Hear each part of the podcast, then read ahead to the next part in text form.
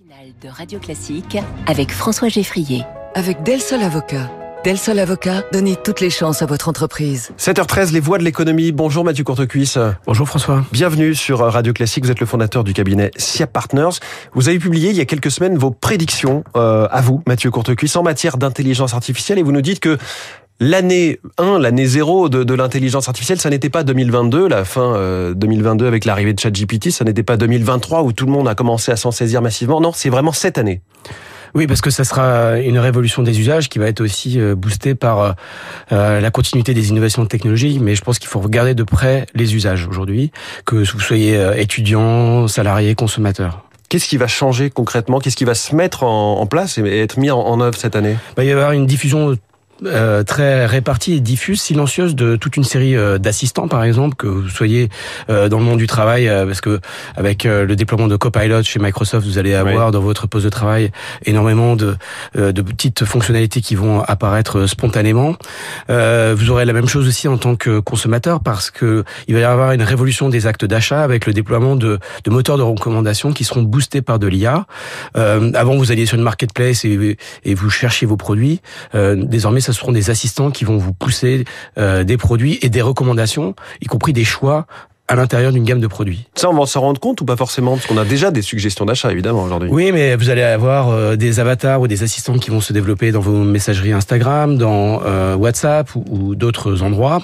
Et euh, par exemple, si vous avez une interrogation sur, euh, je vais vous donner un exemple très concret, euh, vous voulez offrir à votre partenaire un bijou, par exemple, euh, eh bien cette intelligence, cet assistant va vous faire une recommandation, par exemple, entre Tiffany's ou Cartier, mm -hmm. et le fera sur la base de, par exemple, de votre consommation de réseaux sociaux, de vos préférences qui seront captées, et vous indiquerez juste un budget, et il vous dira quelle est la meilleure solution pour vous.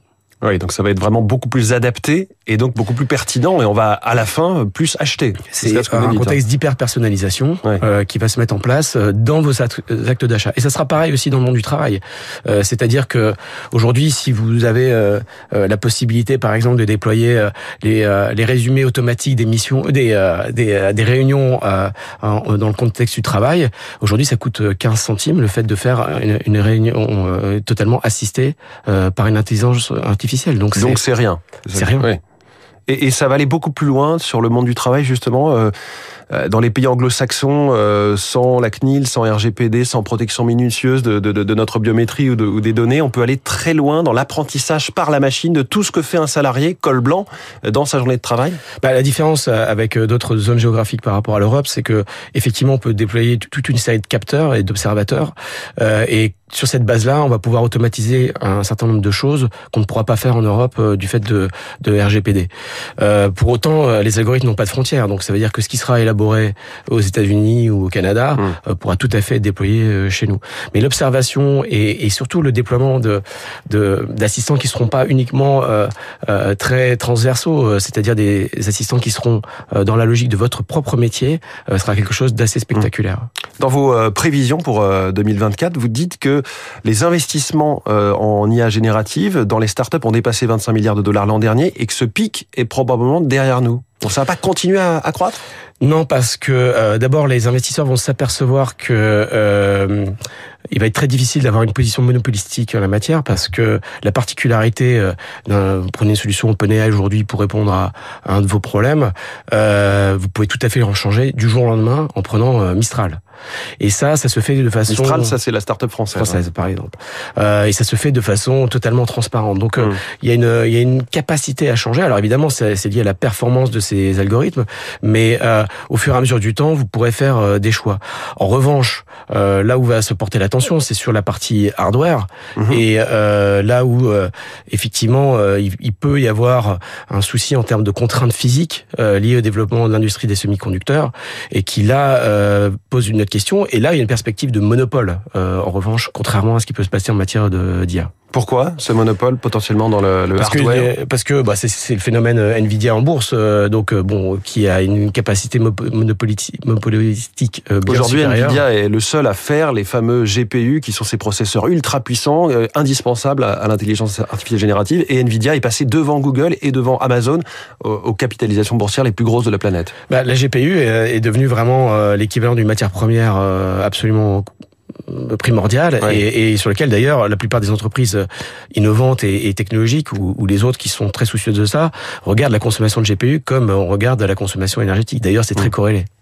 Euh, Nvidia est quatrième capitalisation boursière mondiale, 1800 milliards de dollars. Mmh. Euh, devant, il y a Saudi Aramco, la compagnie pétrolière saoudienne, Apple et tout en haut, euh, Microsoft qui vaut 3000 milliards. Et c'est probablement pas fini pour Nvidia parce que l'émergence d'un concurrent en la matière euh, va coûter des milliards de dollars. Euh, si vous pouvez ajouter même 3 zéros, je crois, parce que Sam Altman, le fondateur d'OpenAI, donc ChatGPT, dit qu'il veut lancer une, une industrie en quelque sorte des semi-conducteurs et qu'il veut lever plusieurs milliers 2 milliards de dollars. Bah, sur les dix dernières années, en fait, on a investi 1000 euh, milliards en hmm. matière d'industrie de, semi-conducteurs. Donc, euh, si vous prenez en considération euh, un développement non linéaire de, de l'intelligence artificielle, bah, il y a un facteur à, à intégrer dedans. Donc, je sais pas exactement quelle est la, la, la, fenêtre de temps dans laquelle il faut que enfin, Sam Altman considère qu'il faut investir entre 5 et 7 milliards, mais ça me semble des chiffres tout à fait réalistes. Comment se place la France dans tout ça? On a des déclarations d'amour à la France cette semaine, notamment de Google avec le patron euh, de Google, un Sundar Pichai, qui parle ce matin, qui donne une interview exclusive euh, au journal Les Échos, et qui nous dit qu'en gros, euh, la France un rayonnement formidable et précisément dans l'intelligence artificielle. Vous qui avez un regard qui est basé euh, maintenant désormais euh, personnellement aux États-Unis, est-ce que c'est le cas? Il y a vraiment quelque chose ou c'est juste que la Tour Eiffel c'est sympa? Non, il y a, il y a un vrai intérêt pour la France. Je dirais au moins pour deux raisons. Alors euh, la qualité des talents qui sortent des grandes écoles d'ingénieurs, très clairement, qui sont identifiés. C'est un petit peu une petite Inde d'un point de vue des États-Unis, c'est-à-dire que l'Inde est très connue en matière de d'ingénieurs informaticiens. Eh bien nous, on est identifiés pour produire des ingénieurs algorithmiques, on va dire. Euh, qui sortent de, des meilleures grandes écoles d'ingénieurs françaises. Et puis l'autre facteur qui intéresse quand même beaucoup les, euh, les, les, grands de la tech américaine, c'est l'énergie décarbonée euh, qui est issue de, de, de, nos centrales nucléaires et, et sur lesquelles... Ça, tout d'un coup, ça se révèle comme un, facteur extrêmement positif. Hein. Oui, bah, je pense que, sans dévoiler des, grandes, des grands secrets, certains opérateurs de la tech américaine aimeraient avoir un accès exclusif à des centrales nucléaires françaises. Ah oui. C'est dire la, la, consommation énergétique euh, de, de, cette industrie. Oui, et ça c'est un facteur de performance extrêmement important, c'est-à-dire que euh, les ceux qui gagneront en matière de Gen AI et, euh, et ce sont ceux qui arriveront à avoir une croissance des, usages, mais euh, avec une décorrélation de la consommation énergétique et de la GPU qui est derrière. Donc, par exemple chez Meta, ce qui est spectaculaire, c'est que la croissance de la consommation énergétique est cinq fois inférieure à celle des usages. Et là, vous constatez la capacité d'ingénierie de ces et euh, mais aussi euh, ça révèle un caractère énergivore. Et de fait euh, la France dispose de ça. Alors normalement on en a besoin pour d'autres d'autres applications. Alors comment on se, désindustrialise, on se désindustrialise un petit peu, on laisse un peu de bande passante énergétique pour pour ces acteurs-là, mais je pense que c'est tout ça c'est dans la discussion avec mmh. les grands acteurs de la tech. On voit qu'aujourd'hui c'est un sujet encore d'experts, hein, il faut bien le dire, même si euh, tout le monde en théorie pourrait utiliser ChatGPT ou s'amuser à créer des images avec euh, DALI, qui est la version euh, génération d'images de, de, ChatGPT. Ça n'est pas le cas, il n'y a pas cette adoption aussi forte. Est-ce que Google, est-ce que Meta de, son côté aussi, donc le groupe Facebook, ont raison de vouloir former le grand public à l'intelligence artificielle Qu'est-ce que qu'est-ce qu'ils veulent vraiment derrière? Bah, Déjà, beaucoup beaucoup de gens utilisent de, l'IA sans le savoir. tous ces grands groupes, Meta, Google c'est 2 euh, milliards de clients. Euh, l'adoption et la viralité euh, sur ChatGPT est, est, est, quasiment unique en son genre. Donc il y a une vraie, un vrai déploiement qui se fait de façon spontanée. Mais à côté de ça, il est absolument nécessaire de former les, les, la, population générale à un usage non pas passif, mais un usage actif de, mmh. de, de, de ces outils. Et ça commence par les dirigeants pour être tout à fait honnête. Euh, et aujourd'hui, là, il y a un vrai, une vraie faiblesse en France? Je pense que pour la France, euh, il y a un problème spécifique euh, sur les dirigeants, à commencer par la classe politique, mais pas que. Euh, il y a aussi euh, un, un, écart, et ça se traduit par les investissements. Si vous prenez le secteur de la banque, par exemple, aux États-Unis, vous avez des groupes qui investissent en matière d'IA des milliards d'euros. Hein, c'est JP Morgan, c'est 4 milliards par an d'investissement en IA. Euh, je pense pas qu'il y ait un de groupe européen, d'ailleurs c'est pas spécialement français, euh, qui ait ce plan d'investissement-là. Et là, il y a un sujet... Les banques françaises mettent 2, 3, 5, 10 salariés max là-dessus. Bah, euh, JP Morgan en met des centaines ou des milliers. Bah, toutes les banques ne publient pas exactement les, les, les chiffres en la matière. C'est vrai que euh, JP Morgan le, le, le, publie parce qu'ils sont... évidemment, c'est c'est quelque chose qui, qui, qui, les met en valeur. Mais, euh, mais y a un, de fait, il y a un écart important qui se fait. Alors, comme toujours, dans l'innovation, vous avez des investissements qui se révéleront pas très utiles.